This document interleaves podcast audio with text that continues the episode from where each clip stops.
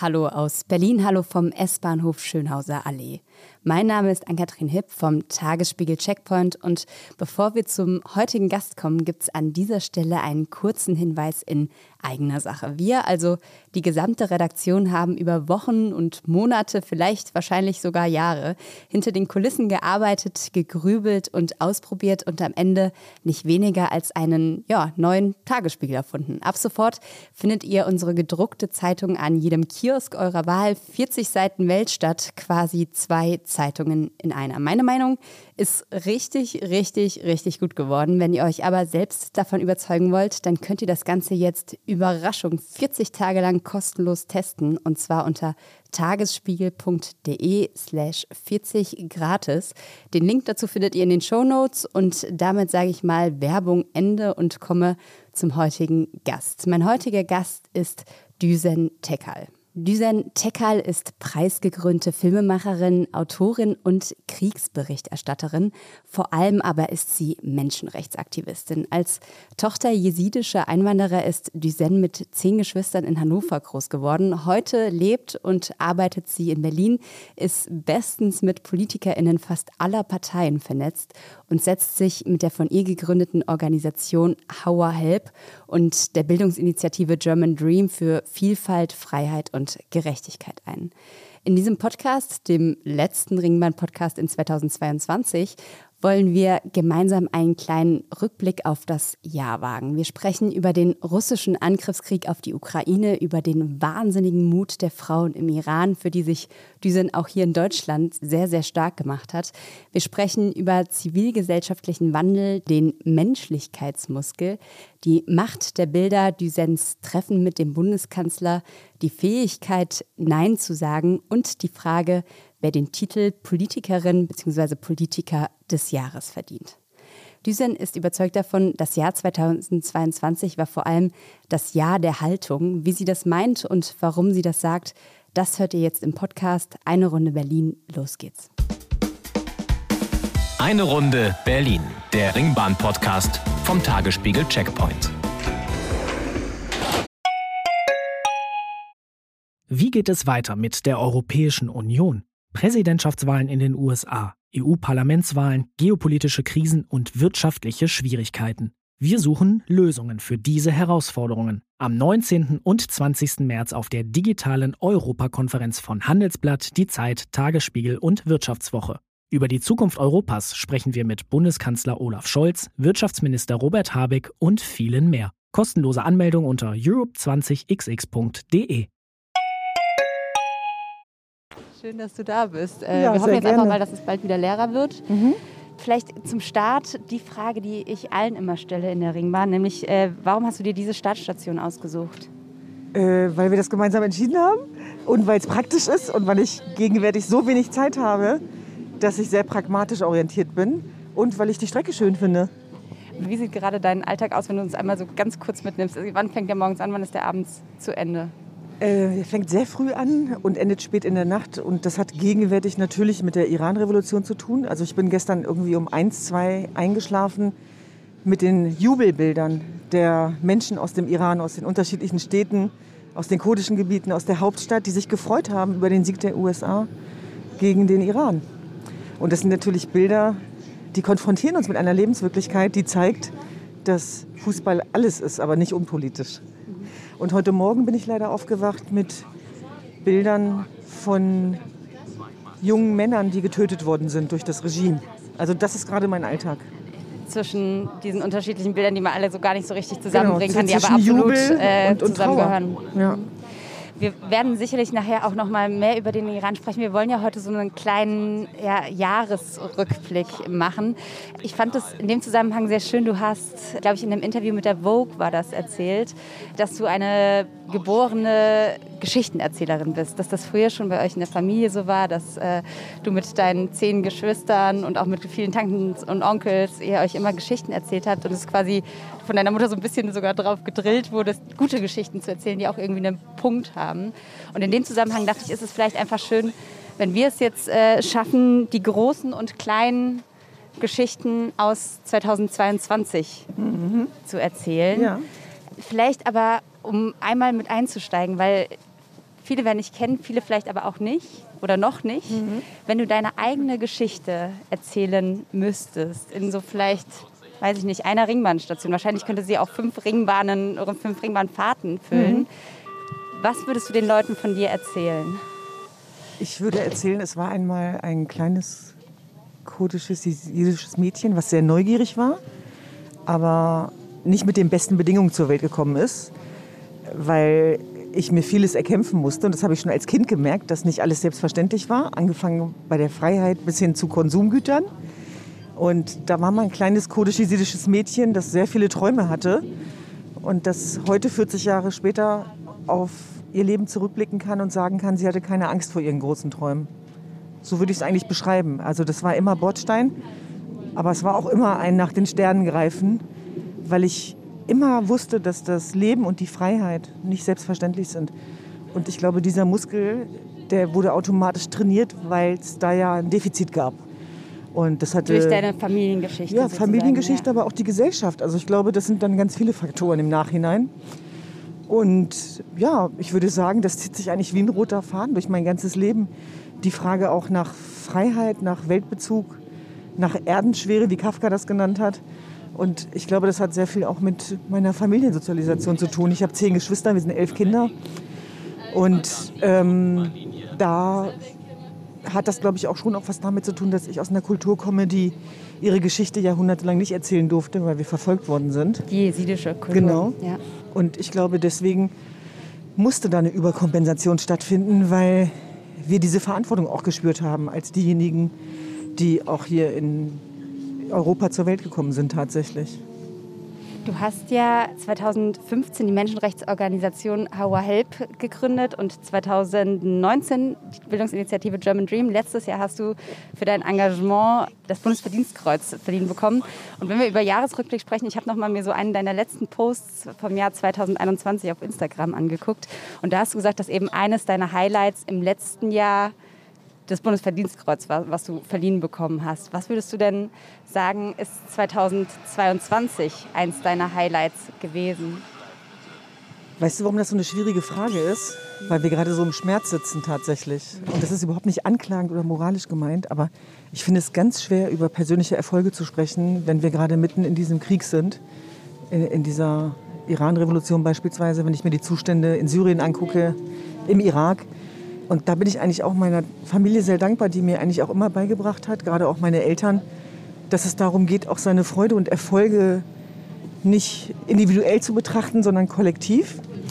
Und da würde ich tatsächlich sagen, dass wir es geschafft haben, mit ganz vielen starken Frauen aus dem Mittleren Nahen Osten, die schon lange Agents of Change sind, ja, auch nächste Schritte zu gehen, Frauenhäuser zu eröffnen, dass sie in den Job gekommen sind, dass die ihr eigenes Geld verdienen. Also das sind für mich so Meilensteine, sage ich mal, wenn man was verändern kann im Leben anderer. Und da gibt es wahrscheinlich sehr, sehr viele Highlights und auch ganz viele Preise. Aber mir wurde tatsächlich auch beigebracht, dass ich das nie zu ernst nehmen darf. Und selbst beim Bundesverdienstkreuz, du hast es gerade erwähnt, ja, das war für mich was Besonderes, weil ich wusste, dass ich stellvertretend für alle entgegennehme.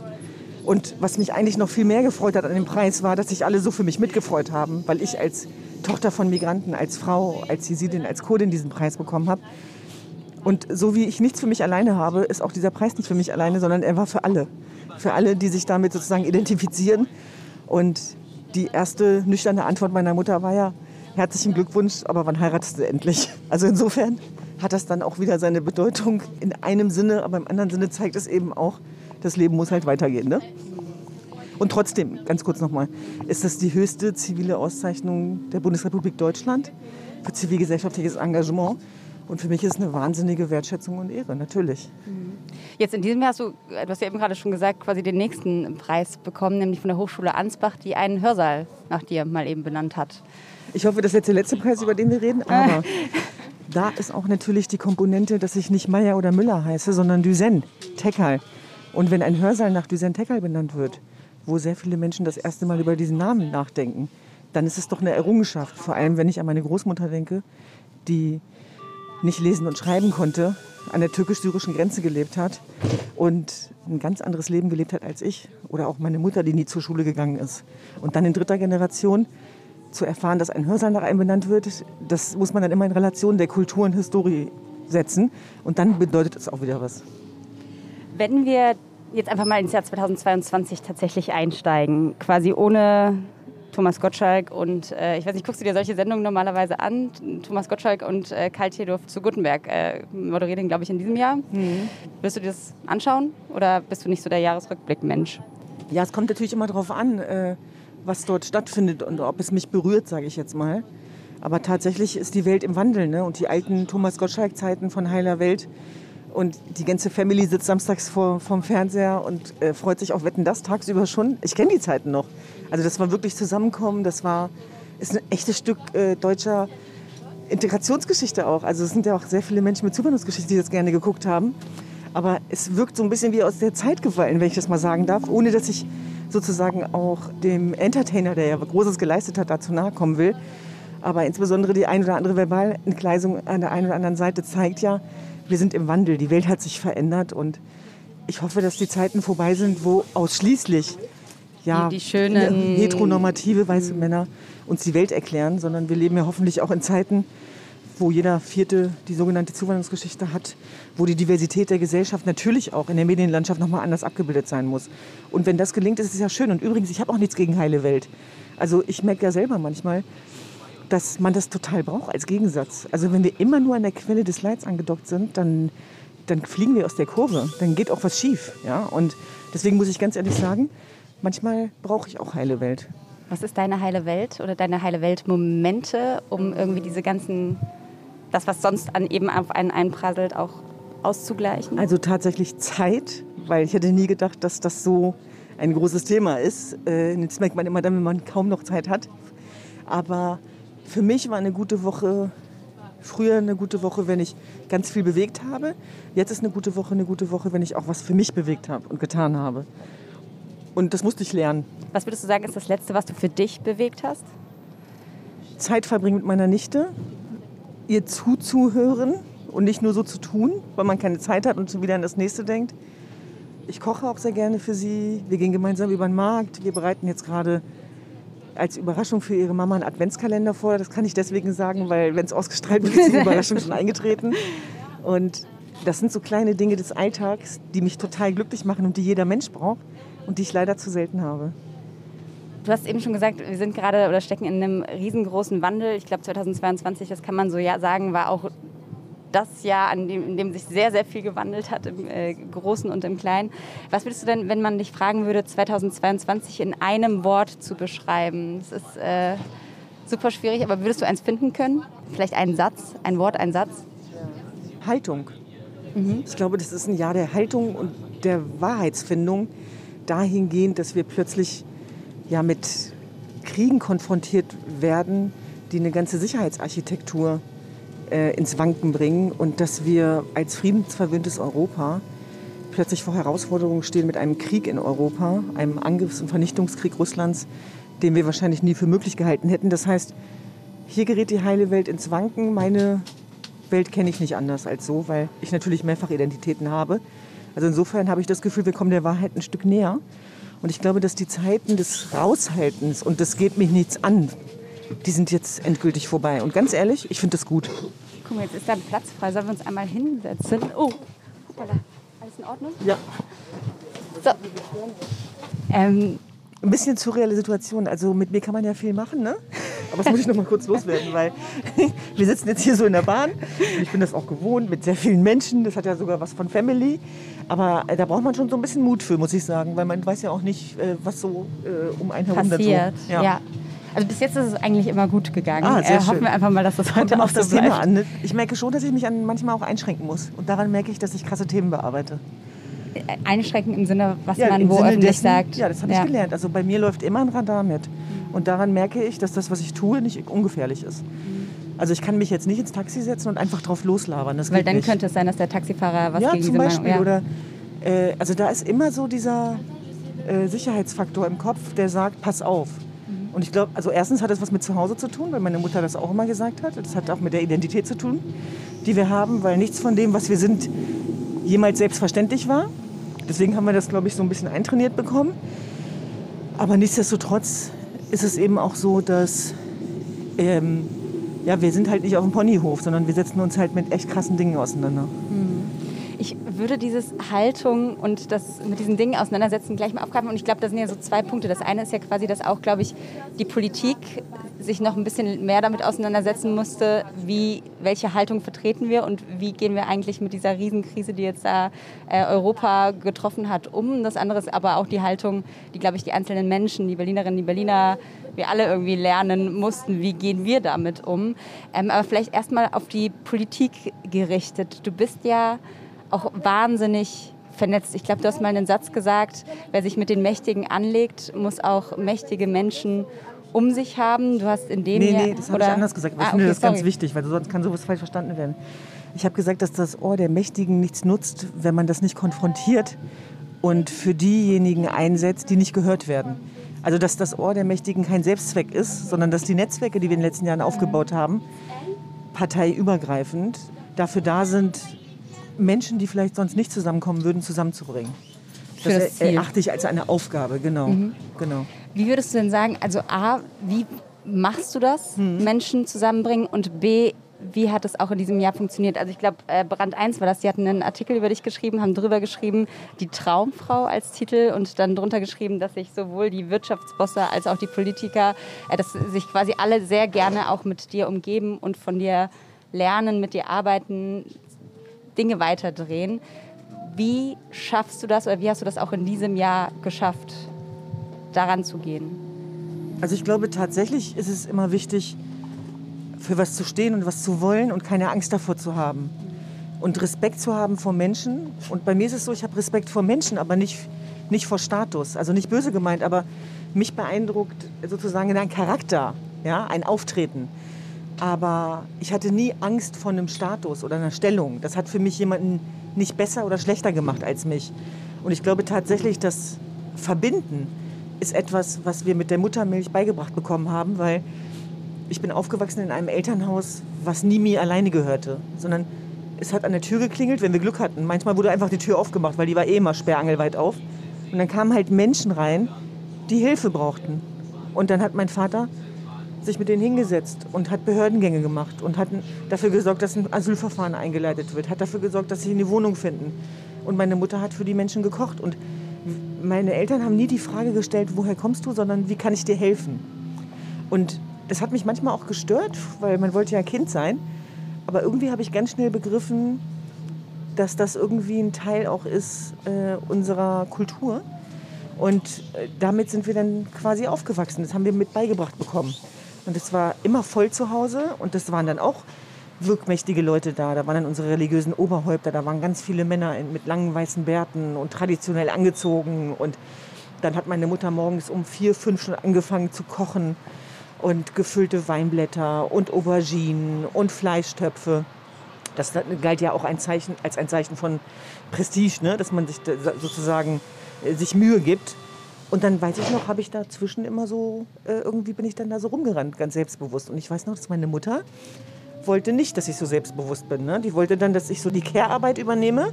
Aber ich habe immer nur gedacht, nee, die Care-Arbeit können jetzt die anderen machen. Ich will mich jetzt zu den Männern setzen. Also das hatte ich irgendwie schon immer in mir drin. Und dann habe ich es durchgesetzt, dass ich als einzige Tochter bei den Männern sitzen durfte und essen durfte. Die Bedingung war aber, dass ich äh, Geschichten erzähle aus dem, meinem Alltag, damals auch schon aus der Art und Weise, wie ich so die Welt sehe. Und da habe ich ganz schnell verstanden, dass es nichts umsonst gibt. Also dass man sozusagen auch äh, selber was mitbringen muss. Und ich habe schon das Gefühl, dass dieser Muskel, dieser Familienmuskel, dass wir den in die Gesellschaft übertragen haben. Ich sage manchmal zu meinen Schwestern, wir haben den Verein zusammen gegründet, Mädels, irgendwie hat sich gar nichts geändert, oder? Es ist doch genauso wie früher zu Hause, da haben wir auch mal aufeinander gehockt. Gestern Abend haben wir auch wieder zusammengehockt. Wir wohnen in der Nähe und es ist Ende des Abends ist eigentlich immer so, dass irgend, alle bei irgendwem sind. Dann wird einfach gekocht und dann sind wir total glücklich. Und dann sitzen wir da und hängen ab und kommen einfach runter. Und der einzige Unterschied ist, ist dass uns jetzt mehr Leute zugucken. Und ich merke tatsächlich auch, wenn es manchmal kompliziert wird, und natürlich wird es kompliziert, wenn du dich mit Kriegen auseinandersetzt, mit Despoten anlegst, mit Geheimdiensten, mit Unrechtsregimen, mit der Rolle der Frau, mit Religionsverständnissen, die du hinterfragst dass ich dann manchmal so denke, haben es Mama und Papa geschafft mit gebrochenen Deutschkenntnissen, obwohl sie fremd waren? Ja. Okay, was gibt es denn dann zu meckern? Dann schaffen wir das auch. Ich sage mal nur, der Unterschied zu damals ist ja wahrscheinlich, dass du mittlerweile auch eben am Tisch von Olaf Scholz oder Annalena Baerbock sitzt. Genau. Also die habe ich tatsächlich, jetzt diese Woche habe ich den Bundeskanzler mehrfach getroffen und ich muss sagen, das war mit zwei ganz wichtigen Herzensthemen und das ist das, worum es mir geht. Also das erste Treffen war mit ähm, Gilda Sahebi, einer großartigen Journalistin, und Daniela Saferi, einer Aktivistin, beide persischstämmig. Und die Revolution hat begonnen und niemand hat sich dafür interessiert. Und dass wir es zwei Monate schaffen, den Bundeskanzler der Bundesrepublik Deutschland zu treffen, um ihm über diese Thematik, unsere Erfahrungswerte, Informationen, die wir von den Menschen vor Ort erhalten bekommen, erachte ich als wahnsinnig bedeutungsschwer. Und zwar deswegen, weil es zeigt, dass er zuhört und dass er bereit ist, vielleicht auch Leuten zuzuhören, die was anderes sagen, als das, was er sonst hört zu der Thematik. Und insofern war ich da sehr dankbar für. Und das zweite Treffen, da ging es um das Staatsbürgerschaftsrecht und die Gründung von German Dream ist nicht losgelöst äh, davon zu verstehen. Dass ich immer gesagt habe, dieses Land ist ein Land der Chancen, aber ein Land der Chancen muss eben für alle die Chancen gleichermaßen zugänglich machen. Und die Chancengleichheit ist nur möglich, wenn die soziale Gerechtigkeit vorausgesetzt ist. Und ich muss ganz ehrlich sagen, das ist so das, was mich gerade sehr traurig macht, dass es wieder bestimmte Konservative schaffen, diese Spirale wieder so populistisch auszuschlachten, wo wir im Grunde genommen nur davon reden, dass die Möglichkeit besteht, wenn du deinen Erwerb dir selber sozusagen finanzieren kannst, wenn du die Sprachkenntnisse mitbringst, dann eben auch die deutsche Staatsbürgerschaft erlangen kannst. Also eigentlich das hoffentlich Normalste der Welt, um einen German Dream zu ermöglichen, wie wir es in Kanada und den USA kennen. Und Deutschland ist nun mal eins der beliebtesten Einwanderungsländer und es Und ist wichtig. Auch angewiesen auf Einwanderung. Fachkräftemangel müssen wir nicht drüber reden, Integration in den Arbeitsmarkt und so weiter. Ich, ich dachte tatsächlich, das wäre klar. Aber der Schmerz ist eigentlich, dass es nie klar ist, wenn es äh, darum geht, wer dazugehört und wer nicht. Und dass man sich immer noch damit auseinandersetzen muss, ob Blut- oder Bodenrecht, wer dazugehört und wer nicht, angegriffen wird, auch von Politikern, die dann sagen, Einbürgerung darf keine Ramschware sein. Was diese Menschen nicht verstehen, ist, wie verletzend das ist. Es verletzt auch mich, es verletzt auch meine Eltern. Ja, weil diese Assoziation überhaupt herzustellen und uns mit Ramschware in Verbindung zu bringen, weil anders kann ich das nicht lesen, zeigt mir, dass wir noch sehr, sehr lange für den German Dream kämpfen müssen, aber dass wir die German Angst niemals siegen lassen dürfen. Ist da wieder, wenn wir zurück auf die Haltung kommen, ist da die, das die Haltung, die dir auch fehlt letztlich? Keine Haltung haben ist ein Privileg. Also es geht ja hier ums Überleben. Es geht ja um unsere Identität, die uns abgesprochen wird. Wie können wir denn da keine Meinung, keine Haltung haben? Das heißt, wir müssen uns sozusagen, da muss ich wieder an Hannah Arendt denken, als das verteidigen, als dass wir angegriffen werden. Ja? Und das passiert eben gegenwärtig. Und das, was für uns eine Selbstverständlichkeit ist, nämlich die Vielfalt einer Gesellschaft, die, die sozusagen nicht nach Religion und Herkunft und Geschlecht abgeleitet werden sollte, dass das immer wieder populistisch 90er-mäßig ausgeschlachtet wird, vor dem Hintergrund beispielsweise auch von NSU und Hanau, das erachte ich tatsächlich als fahrlässig. Und weißt du was? Ich will da auch gar keine auferlegten Maulkörbe oder sowas wissen. Ne? Ich bin auch gerne bereit, darüber zu diskutieren und nehme diese Herausforderungen an, solange ich lebe. Aber es ist einfach wichtig, dass wir Gegenrede leisten. Und um sozusagen nochmal auf Olaf Scholz zurückzukommen. Ach so, stimmt, da dafür, waren wir. Da waren wir Genau. Äh, das sind dann quasi einfach auch Treffen, wo gestritten wird. Es wo wird immer diskutiert, diskutiert, wird, glaube wo, ich. Ja. weil, weil anders macht das ja, glaube ich, gar keinen Sinn. Also ich glaube auch, dass die Entwicklung auch eine Streitkultur voraussetzt, aber nicht als Selbstzweck. Also man muss Dinge nicht kaputt reden, die in Ordnung sind, aber man kann Dinge, wo man das Gefühl hat, da gibt es noch Potenzial nach oben oder das ist verbesserungsfähig, äh, dafür zu werben. Und wofür wir hoffentlich bekannt sind, sowohl bei Hava Help als auch bei German Dream, ist, dass was uns interessiert, ist das hinzu und nicht gegen etwas. Und ähm, in Zeiten von Spaltungsdynamiken, wo sehr viel über ein Dramadreieck von ähm, Opfer, Verfolger und Retter definiert wird, ist es, glaube ich, sehr, sehr wichtig, auch wieder in diese Kraft und die positive Macht der Begegnung zu gehen. Wie hast du das in dem Zusammenhang die Zivilgesellschaft in diesem Jahr wahrgenommen? Weil ich sage Sehr mal, stark. Äh, ich Sehr, nehme mich sehr auch. Und ich glaube, es ist aber auch das erste Jahr gewesen, wenn man es jetzt wahnsinnig überspitzt, aber in dem selbst, sage ich mal, in der schicken Prenzlauer Berger Altbauwohnung angekommen ist, dass all das, was wir hier leben, die Freiheit, die Sicherheit, dass das alles nichts mehr ist, was selbstverständlich ist. Ist das auch so dein Gefühl oder?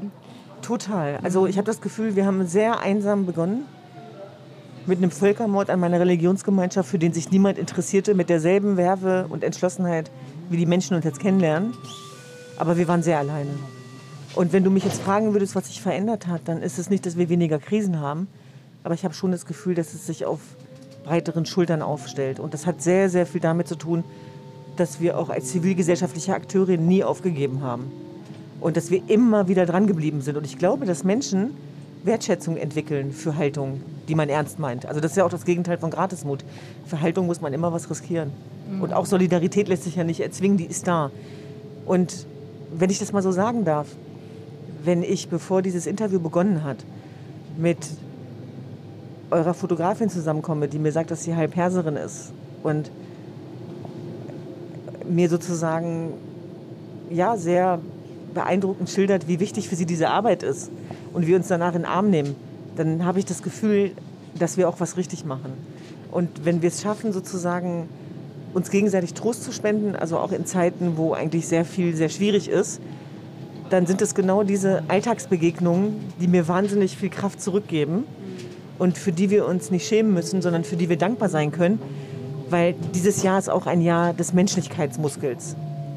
Und das Definier mal oder erzähl mal, was ist der Menschlichkeitsmuskel? Na, das ist etwas, was wir alle trainieren können. Also, dass ich tief davon überzeugt bin, dass wir auch Gutes tun können und dass wir uns für Menschlichkeit nicht schämen müssen. Also ich sage das deswegen, weil wir in der Leistungsgesellschaft beigebracht bekommen haben, dass wir keine Emotionen haben dürfen, dass wir perfekt sein müssen, dass wir neutral sein müssen. Und das halte ich für falsch, erstens. Habe ich schon immer für falsch gehalten.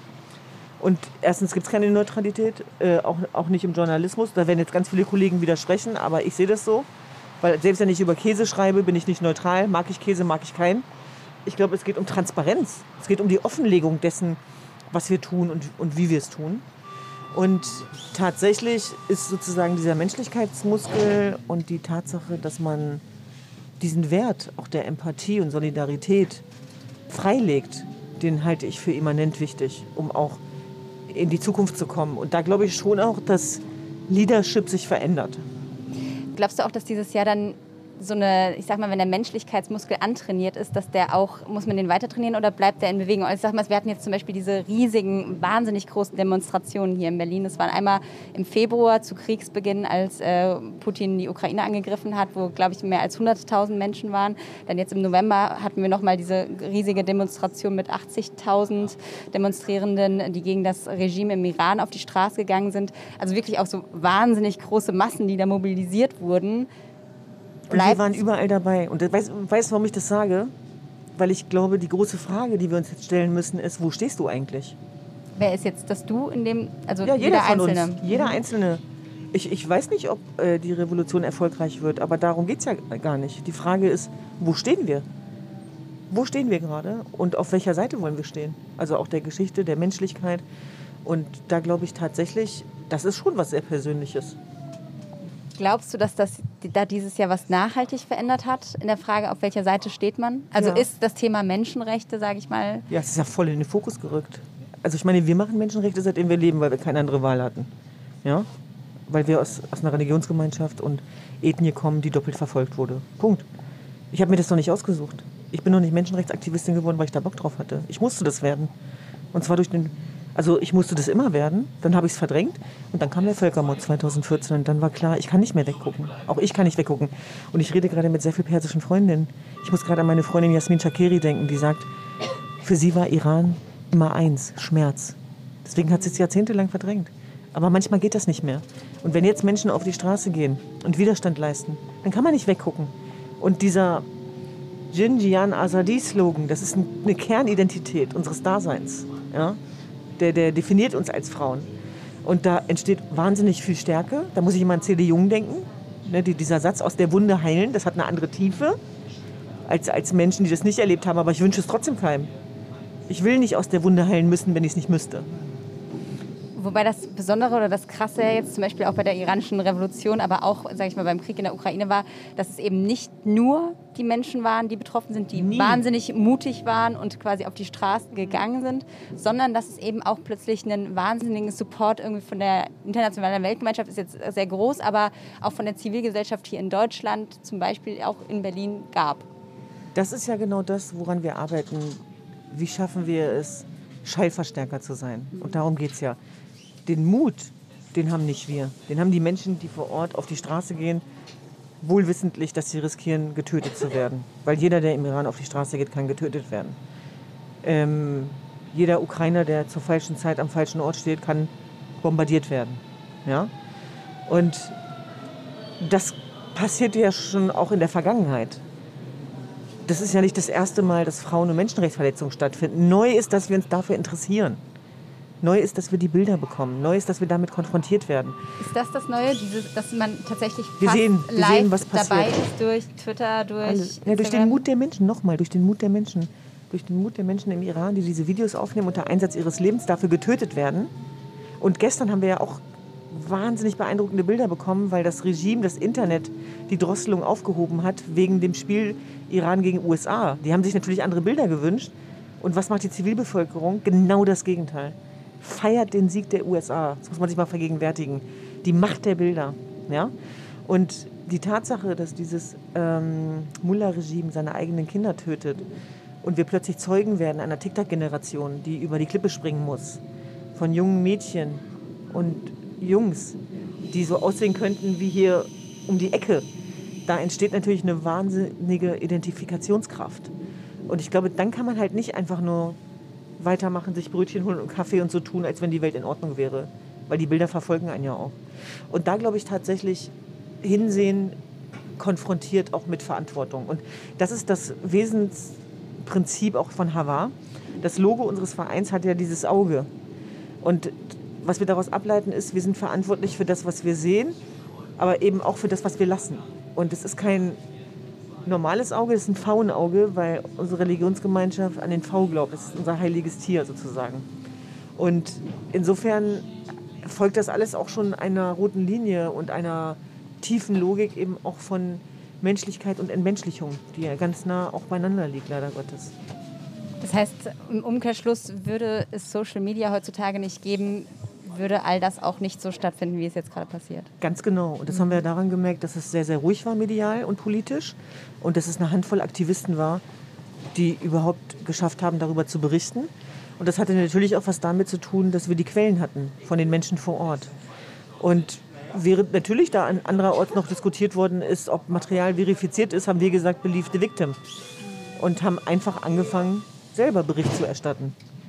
Also wir konnten uns nicht leisten, darauf zu warten, äh, bis jemand bestätigt, ob es verifiziert ist oder nicht, sondern wir haben auf unsere Quellen vertraut, toi toi toi, und hatten eine Trefferquote von 99 Prozent.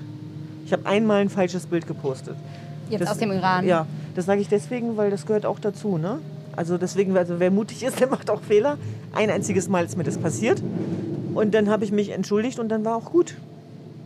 Also das finde ich dann auch nochmal wichtig zum Thema Transparenz. Also mir ist dann dieses falsche Bild untergekommen und dann habe ich es auch nochmal ganz offen thematisiert und habe gesagt, dass, also die, der, der, der Text stimmte, aber dass das Bild falsch war. Und dann war auch okay. Haben auch alle akzeptiert muss es einem Sorgen machen, wenn dann jetzt Konzerne, wie es läuft zum Beispiel auch wahnsinnig viel über Twitter, du bist auch auf Twitter aktiv, hast, ich zähle glaube ich nicht mit, aber wirklich wahnsinnig viele Tweets, die du auch jeden Tag absetzt. Macht es einem dann auch Sorge, wenn jetzt quasi jemand wie Elon Musk auf einmal kommt und dieses Medium quasi kauft und unter seine Kontrolle bringt, die Leute abstimmen lässt, ob jetzt Trump zurückkehren soll oder nicht? Äh, weil sowas kann ja dann auch tatsächlich plötzlich Weltpolitik entscheidend sein. Ja, auf jeden Fall. Und trotzdem sage ich, sich selbst damit auseinanderzusetzen, setzt ein gewisses Zeitkontingent und eine Bereitschaft voraus, die wir gerade nicht haben. Wir sind wahnsinnig dankbar, über Twitter berichten zu können. Weil ohne Twitter könnten wir diese Menschenrechts- und Kriegsrechtsverletzungen könnten wir nicht offenlegen. Und wir können uns das nicht erlauben, zu sagen, wir probieren mal eine andere Plattform aus, wie das gerade viele machen. Weil ich sag's euch, wie es ist, es geht um Leben und Tod. Und dass sich das Regime bewegt und das sozusagen, ähm, ey Wahnsinn, ich bin noch nie kontrolliert worden, ausgerechnet heute, wo ich interviewt werde, wa? Wir holen unser Ticket raus. Kennen Sie das, wenn man eine Fahrkarte hat und denkt, man hat sie nicht? Was ist denn das für ein Komplex? Danke. Wieder einpacken.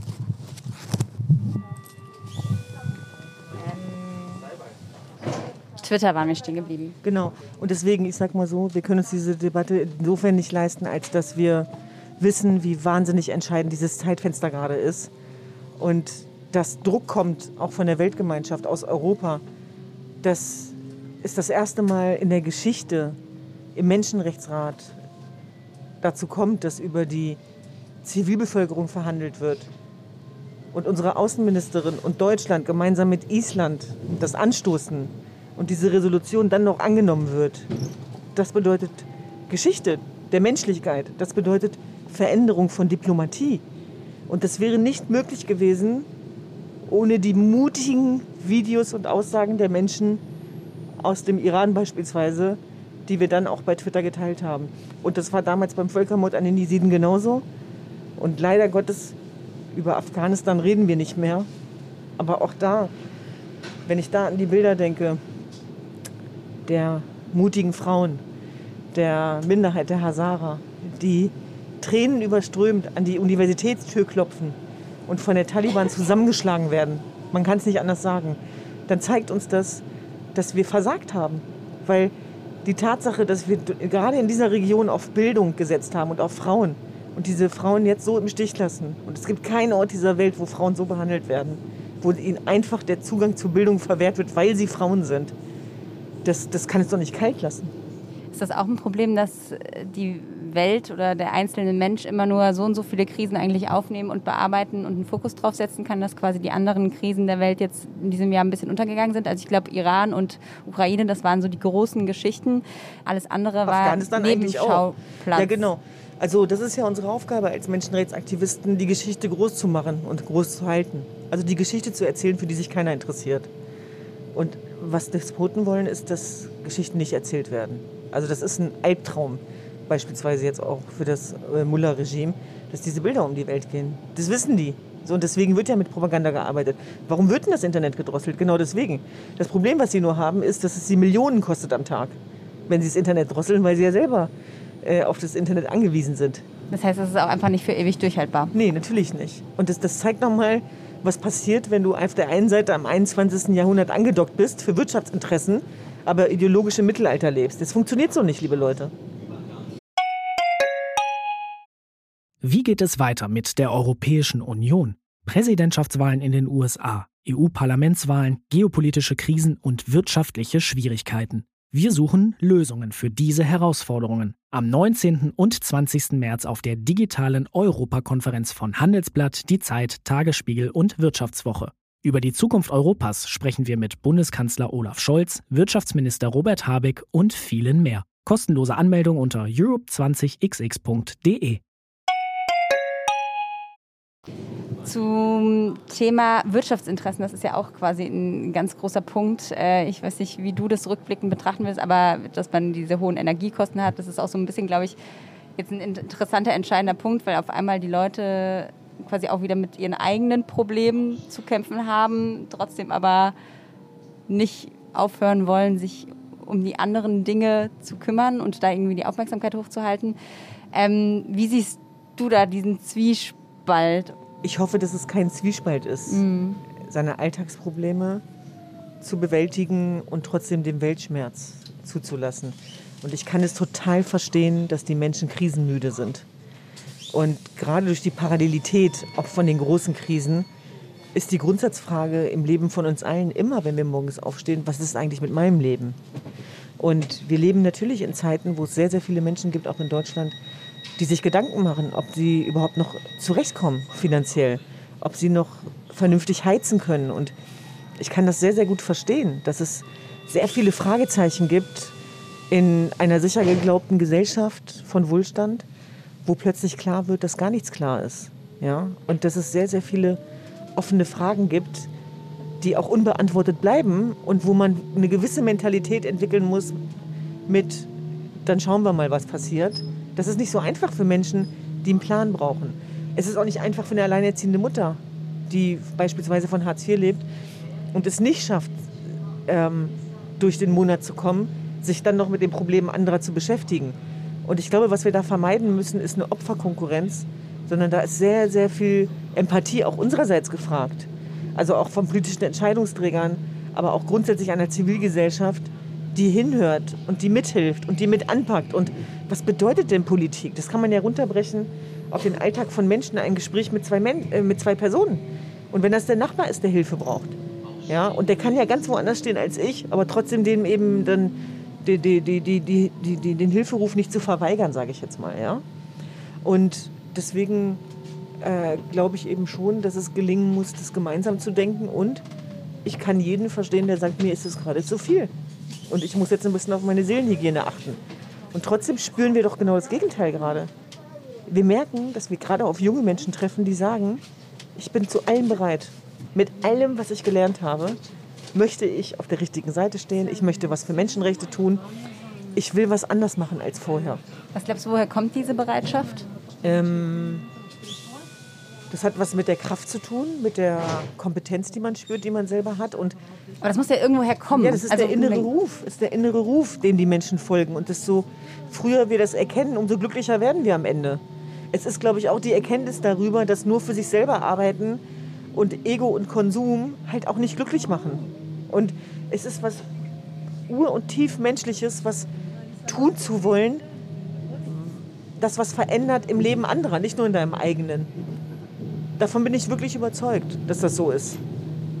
Und trotzdem gibt es Unterschiede. Also äh, natürlich gibt es auch sehr viele, die am Alltag scheitern, die die Kraft nicht haben. Und das kennt jeder von uns. Also wir sind ja keine Supermenschen. Also ich merke zum Beispiel auch gerade, dass ich an meine Grenzen komme. Auf einem ganz anderen Niveau vielleicht in Anführungsstrichen. Aber trotzdem will ich das ernst nehmen und äh, versuche dann auch meinen Alltag so zu gestalten, dass ich ganz viel Nein sagen muss. Ja? Und ähm, ich denke eben auch, es ist wichtig, dass wir auf uns selber achten, damit wir überhaupt auch fähig sind, äh, in andere, ja, in andere Bereiche reinzugehen. Wie lernt man Nein zu sagen? Ähm, das hat was mit meiner Großfamilie zu tun. Also, wenn ich da nicht gelernt hätte, Nein zu sagen, dann wäre ich heute nicht die selbstbewusste, freie Frau, die ich heute bin. Weil ich musste schon Nein sagen, als zum Beispiel zu einer Zeit in meinem Leben meine Mutter mir den Vorschlag gemacht hat, ob ich nicht Person XY heiraten will. Und das meinte sie gar nicht böse, aber wenn ich da Ja gesagt hätte, das wäre ja grausam geworden. Du wärst jetzt verheiratet. Ja. Ja. Also mit jemandem, den ich auch nicht gut finde, das meine ich. So. Und deswegen wusste ich schon immer, Nein sagen heißt überleben. In meinem Fall. Und zwar ein Nein bedeutet ein Ja zu mir, zu meiner Freiheit. Und die Kunst, in der wir uns bewegen, ist, guten Gewissens Nein zu sagen. So Nein zu sagen, dass wir danach nicht denken, oh nein, war das jetzt scheiße? Findet der mich jetzt doof? Und dann eben auch so stabil zu bleiben. Und ich glaube, wenn man weiß, wofür man steht, was man will, was man stattdessen macht, ist Nein sagen total einfach. Aber wir müssen in dieser neuen Welt, in der wir uns befinden, ganz dringend lernen, Nein zu sagen. Auch wenn das dann bedeutet, dass jemand uns dann nicht mehr mag, dann ist es so. Übrigens, ich würde sogar noch einen Schritt weiter gehen. Auch in der guten Freundschaft mal Nein zu sagen und dann zu gucken, was passiert. Das ist, finde ich, eine Qualität von Freundschaft. Weil jemand, der gut mit einem Nein umgehen kann, ne, der ist total, das, das, den muss man festhalten.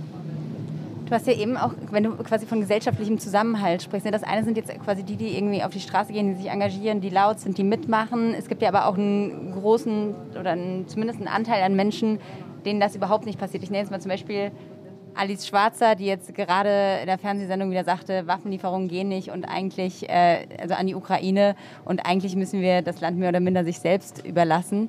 Ist das auch ein Jahr gewesen, in dem sich die Gesellschaft Es gab zwar ja Zeiten, politisiert hat, wo- aber auch gespalten hat Ja, weiter? Es, es gab ja Zeiten, wo Alice Schwarzer sowas sagen konnte und zwar unwidersprochen. Wir leben aber gerade in Zeiten, wo beispielsweise, nachdem sie das gestern, glaube ich, gesagt hat, auch bei Maischberger, so war das doch, ne? Guckst du gerade nochmal nach? Oder? genau, ich ja. gucke jetzt gerade mal nach, wo ihr jemand widersprochen hat. Und ich Das will, war Vassili Golot. Genau, Vasili, der tolle ja. Vasili Golot, ihr widersprochen hat. Mhm. Und das ist doch schon mal gut. Also das ist sozusagen etwas, wo ich eben glaube, warum die Debatte so wahnsinnig wichtig ist, warum es eben aber auch wichtig ist, dass Menschen zu Wort kommen und, und zwar viele und nicht nur Einzelne. Und dieses Wording ist ja nicht nur durch Alice Schwarzer produziert worden, sondern Precht hat ja auch da, ich in die Kerbe gehauen und viele andere. Der hat sich ja dann korrigiert, äh, soweit ich das nachverfolgen konnte. Und das ist zum Beispiel etwas, wo ich eben glaube, da müssen wir im Dialog bleiben, da müssen wir gegenhalten, das müssen wir konfrontieren. Ich merke auch bei mir mit meiner Meinung an der einen oder anderen Stelle, dass ich da manchmal also auch nicht so viel Mehrheiten habe. Aber das muss dir dann egal sein in dem Moment. Da muss man weitermachen. Und wer das, was da in der Ukraine passiert, nicht als das betiteln kann, was es ist, nämlich ein Vernichtungskrieg, wo auch die Ukrainer das Recht haben, sich selber zu verteidigen. Ja? Und was tatsächlich auch völkerrechtswidrig ist, der zeigt eben, dass Bildung alleine vor extremistischem Denken nicht, nicht, nicht schützt. Wir haben äh, normalerweise hier immer Entweder-Oder-Fragen. Ich habe die für diese Folge so ein bisschen abgewandelt und würde dich gerne mal drei Sätze beenden lassen, nochmal zum Jahr 2022. Gerne. Das erste war, wäre meine spannendste Begegnung im Jahr 2022 war. Meine spannendste Begegnung, über die kann ich nicht so viel erzählen, weil ich sie nicht in Gefahr bringen will ist aber eine junge Frau aus dem Westen des Irans, aus den kurdischen Provinzen, die zu einer meiner Hauptquellen geworden ist und selber jeden Tag um ihr Leben fürchten muss. Also der du quasi digital begegnet genau, bist. der ich digital begegnet bin und wo eine Nähe entstanden ist äh, über das Commitment, das Vertrauen und die Verbindung zueinander und der ich von Herzen dafür danke, dass sie mir so vertraut, dass sie mir so viel Material auch zur Verfügung stellt, dass es mich tief berührt, wohlwissentlich, dass ich auch nie weiß, was morgen passieren kann, weil sie eben schon mehrfach vom Regime auch aufgesucht worden ist. Und das ist meine äh, schönste und wichtigste digitale Begegnung tatsächlich. Und dann würde ich schon auch sagen, ähm, meine Begegnung mit Masih Alinejad in New York bei den Vereinten Nationen.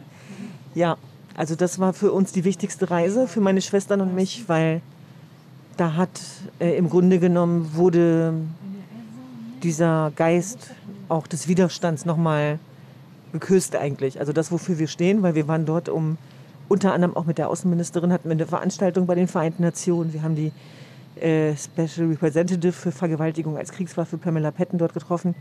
Und während wir dann da so waren, haben meine Schwestern und ich festgestellt, dass wir da eigentlich nicht ausschließlich hingehören, sondern auf die Straße müssen, wo gerade demonstriert wird. Dann gehen wir auf diese Straße und plötzlich kommt uns Masih Alinejad entgegen. Und das ist deswegen besonders, weil... Ähm, vielleicht kurz zur Erklärung, das ist eine amerikanisch-iranische Journalistin und Frauenrechtlerin. Die wurde schon mehrfach versucht, umgebracht zu werden vom Regime. Die ist Staatsfeindin Nummer eins. Die ist auch nicht unumstritten, aber ich kann nur sagen, was für mich die inspirierendste Begegnung war.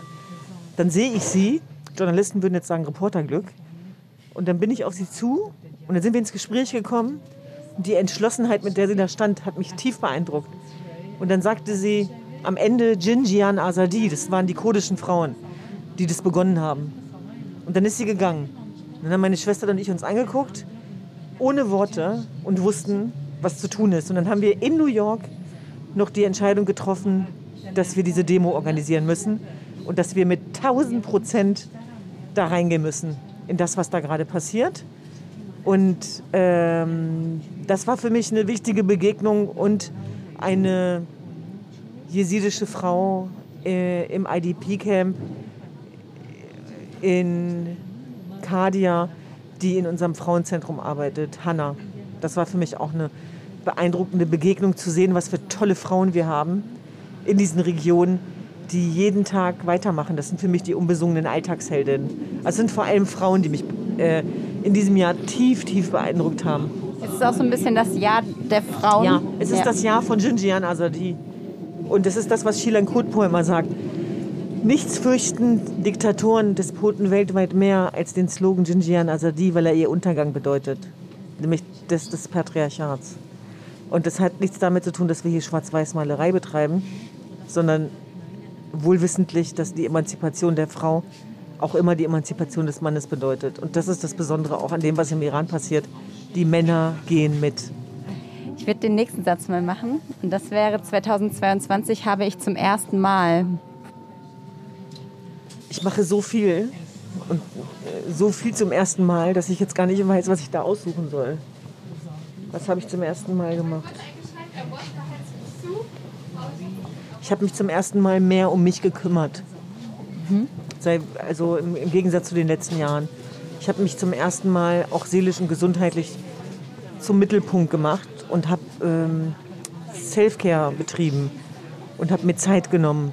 Und ich sage das deswegen, weil das in unserem Beruf keine Selbstverständlichkeit ist und man ganz schnell bei etwas, was größer ist als man selber, ähm, sich, sich selber manchmal vergessen kann. Und, und das kann auch Folgen haben. Was war denn der Anlass für dich, äh, das zu, zu starten? Weil Menschen um mich herum erkrankt sind. Genau, und das war dann einfach so eine gute Sorge, würde ich sagen.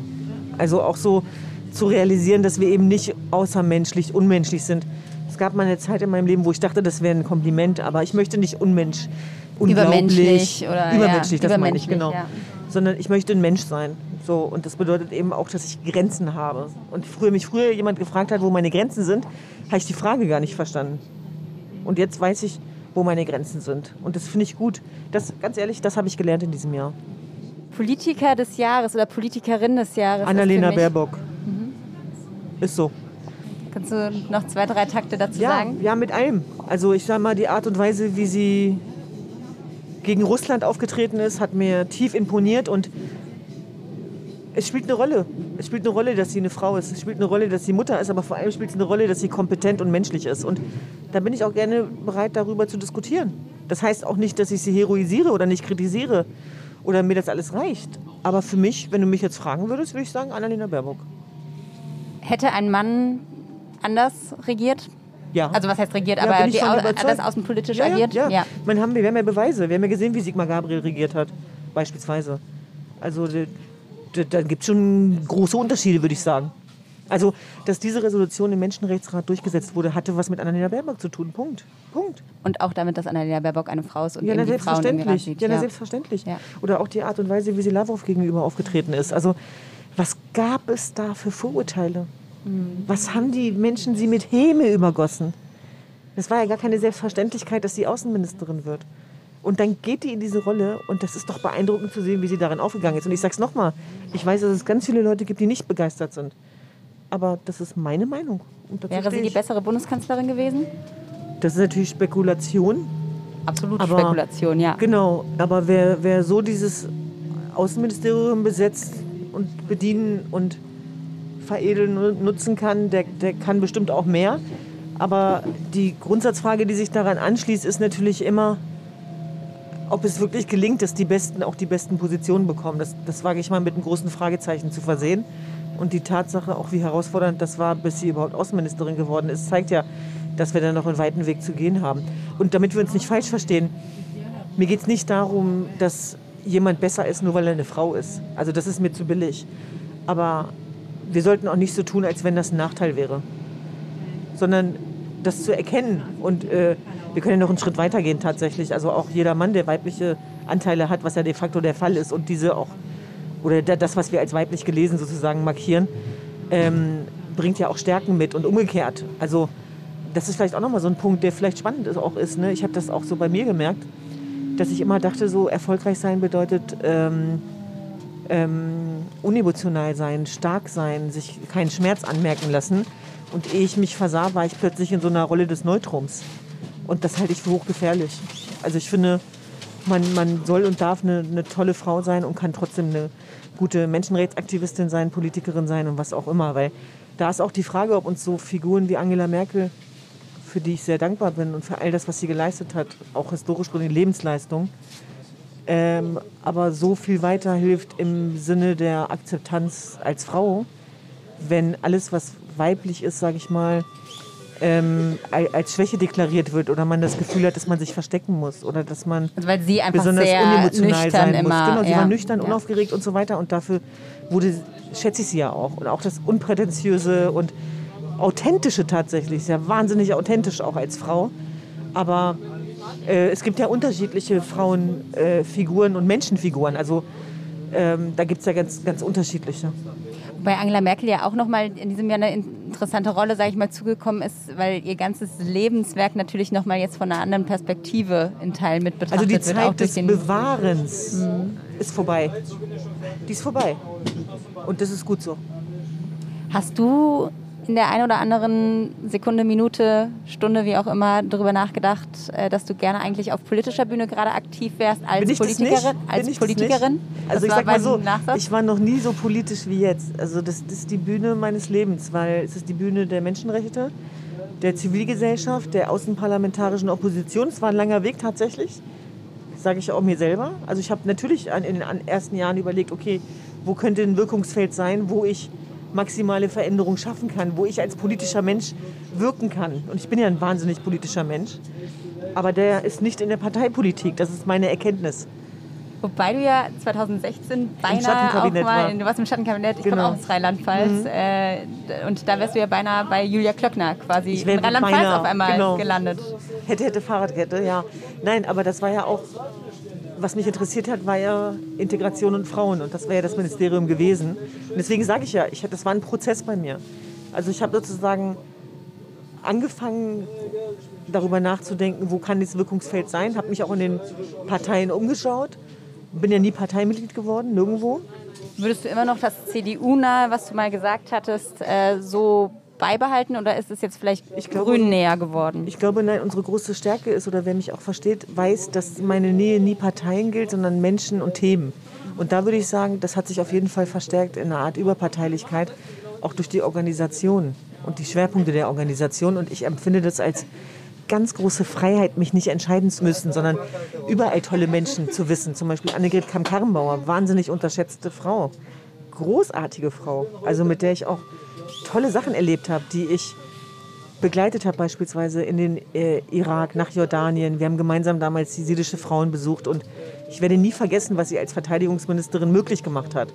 Und ähm, wie respektvoll die Begegnung war zwischen ihr und den Überlebenden und dass sie diesen Raum geschaffen hat und dass sie das einfach zum Tagesordnungspunkt erklärt hat.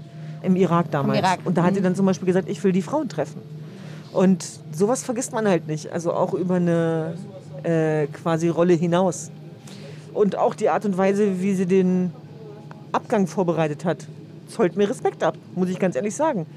Die klebte da auch nicht dran, sondern die hat das ganz souverän entschieden. Und ich bin dankbar, wie gesagt, dass ich mit politischen Menschen aus ganz unterschiedlichen Parteien zu tun haben darf, ohne mich mit ihnen gemein machen zu müssen, sondern sozusagen dem Thema entsprechend dann auch zu gucken, wo kann man die Schwerpunkte setzen. Man braucht es wahrscheinlich auch, um ein Thema groß zu machen, braucht Alle. man genau diese Ja. Überparteilichkeit. Also es ist vielleicht auch so eine Erkenntnis aus, also alles, was Ja. groß geworden ist, sind ja auch Themen, die irgendwie durch alle Parteien oder Die fast alle Parteien sind. Genau. äh, hindurch irgendwie eine, eine Beachtung gefunden haben. Genau. Ähm, ich würde jetzt, weil wir gleich schon fast am Ende sind, einmal noch Wahnsinn. ganz kurz so schnell geht die äh, Zeit um, wenn man redet.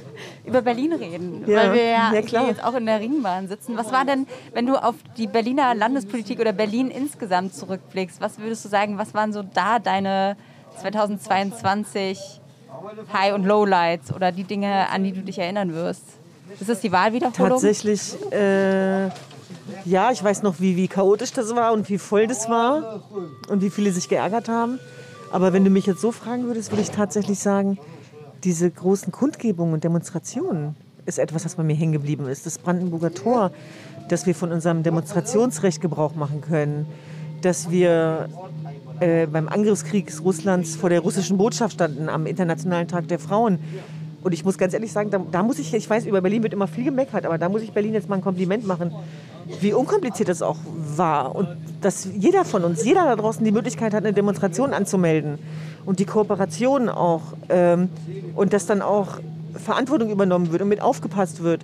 Das hat mein Vertrauen äh, gestärkt in den Rechtsstaat, muss ich ganz ehrlich sagen. Und wenn dann aber auf der anderen Seite was schief läuft und äh, Wahlen nicht professionell umgesetzt werden und die Infrastruktur und ich bin zum Beispiel auch jemand, der sehr viel mit öffentlichen Verkehrsmitteln fährt und so weiter, dann denkt man manchmal natürlich schon so in seinem Alltag, oh Mann, ey, das, wir sind in der Hauptstadt, das kann doch besser klappen und so weiter. Also dass man sich dann schon auch ärgert an der einen oder anderen Stelle. Oder wenn ich an meine Schwester denke, die alleinerziehend ist, da will ich gar nicht erst mit anfangen. Aber auch da, Ende gut, alles gut, sind wir einfach auf tolle Müssen wir aussteigen? Wir müssen aussteigen, aber Genau. sprich deinen Satz Da sind wir auf tolle Menschen getroffen, die uns geholfen haben. Also auch äh, beim Schulplatz beispielsweise. Und es zeigt eben, dass bei allem, was wir tun, wir nicht alleine sind. Und dass irgendwas, was entschieden wird, auch hinterfragt werden kann. Und dass man den Mut haben muss, da dann auch reinzugehen. Ist das eine Berliner Eigenart auch? Also hat das auch was, also auch diese Demonstration, hat das was mit den Menschen hier in Berlin zu tun oder hat das einfach nur damit ganz pragmatisch was zu tun, dass wir Hauptstadt sind? Na, das Menschenmaterial in Anführungsstrichen ist ja hier, was wir vorfinden, im besten Sinne. Und ich, ich liebe das sehr. Also ich bin ja gebürtige Hannoveranerin, aber äh, das, das sind meine Wurzeln. Aber Berlin ist wirklich zu einer Heimat geworden. Wenn du auf 2023 blickst zum Abschluss, was ist da, was würdest du dir wünschen? Das sind jetzt wahrscheinlich viele diverse Wünsche, die man damit, aber Genug, man genug Kraft und Ausdauer und, und gute Menschenseelen für all die Herausforderungen, die auf uns zukommen werden. Und das werden viele sein.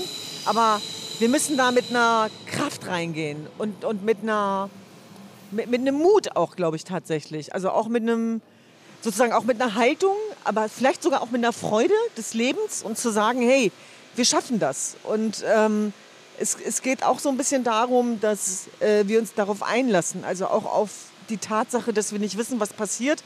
Aber all das, was wir tun in den letzten Jahren, äh, entspricht schon auch so ein bisschen der Prämisse, so auch unter einem Damoklesschwert kann man sich es wohnlich machen, auch wenn das erstmal brutal klingt.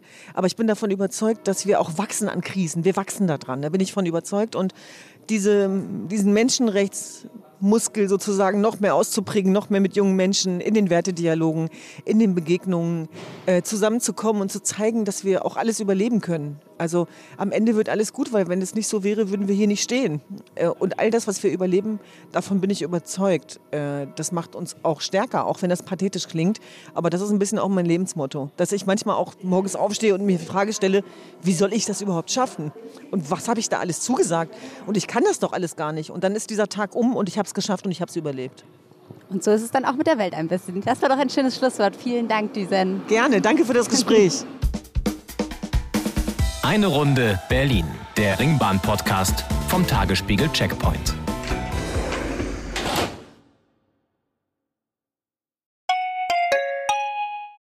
Wie geht es weiter mit der Europäischen Union?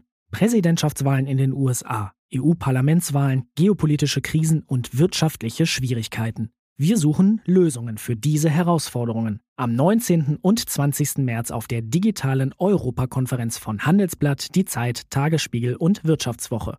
Über die Zukunft Europas sprechen wir mit Bundeskanzler Olaf Scholz, Wirtschaftsminister Robert Habeck und vielen mehr. Kostenlose Anmeldung unter europe20xx.de.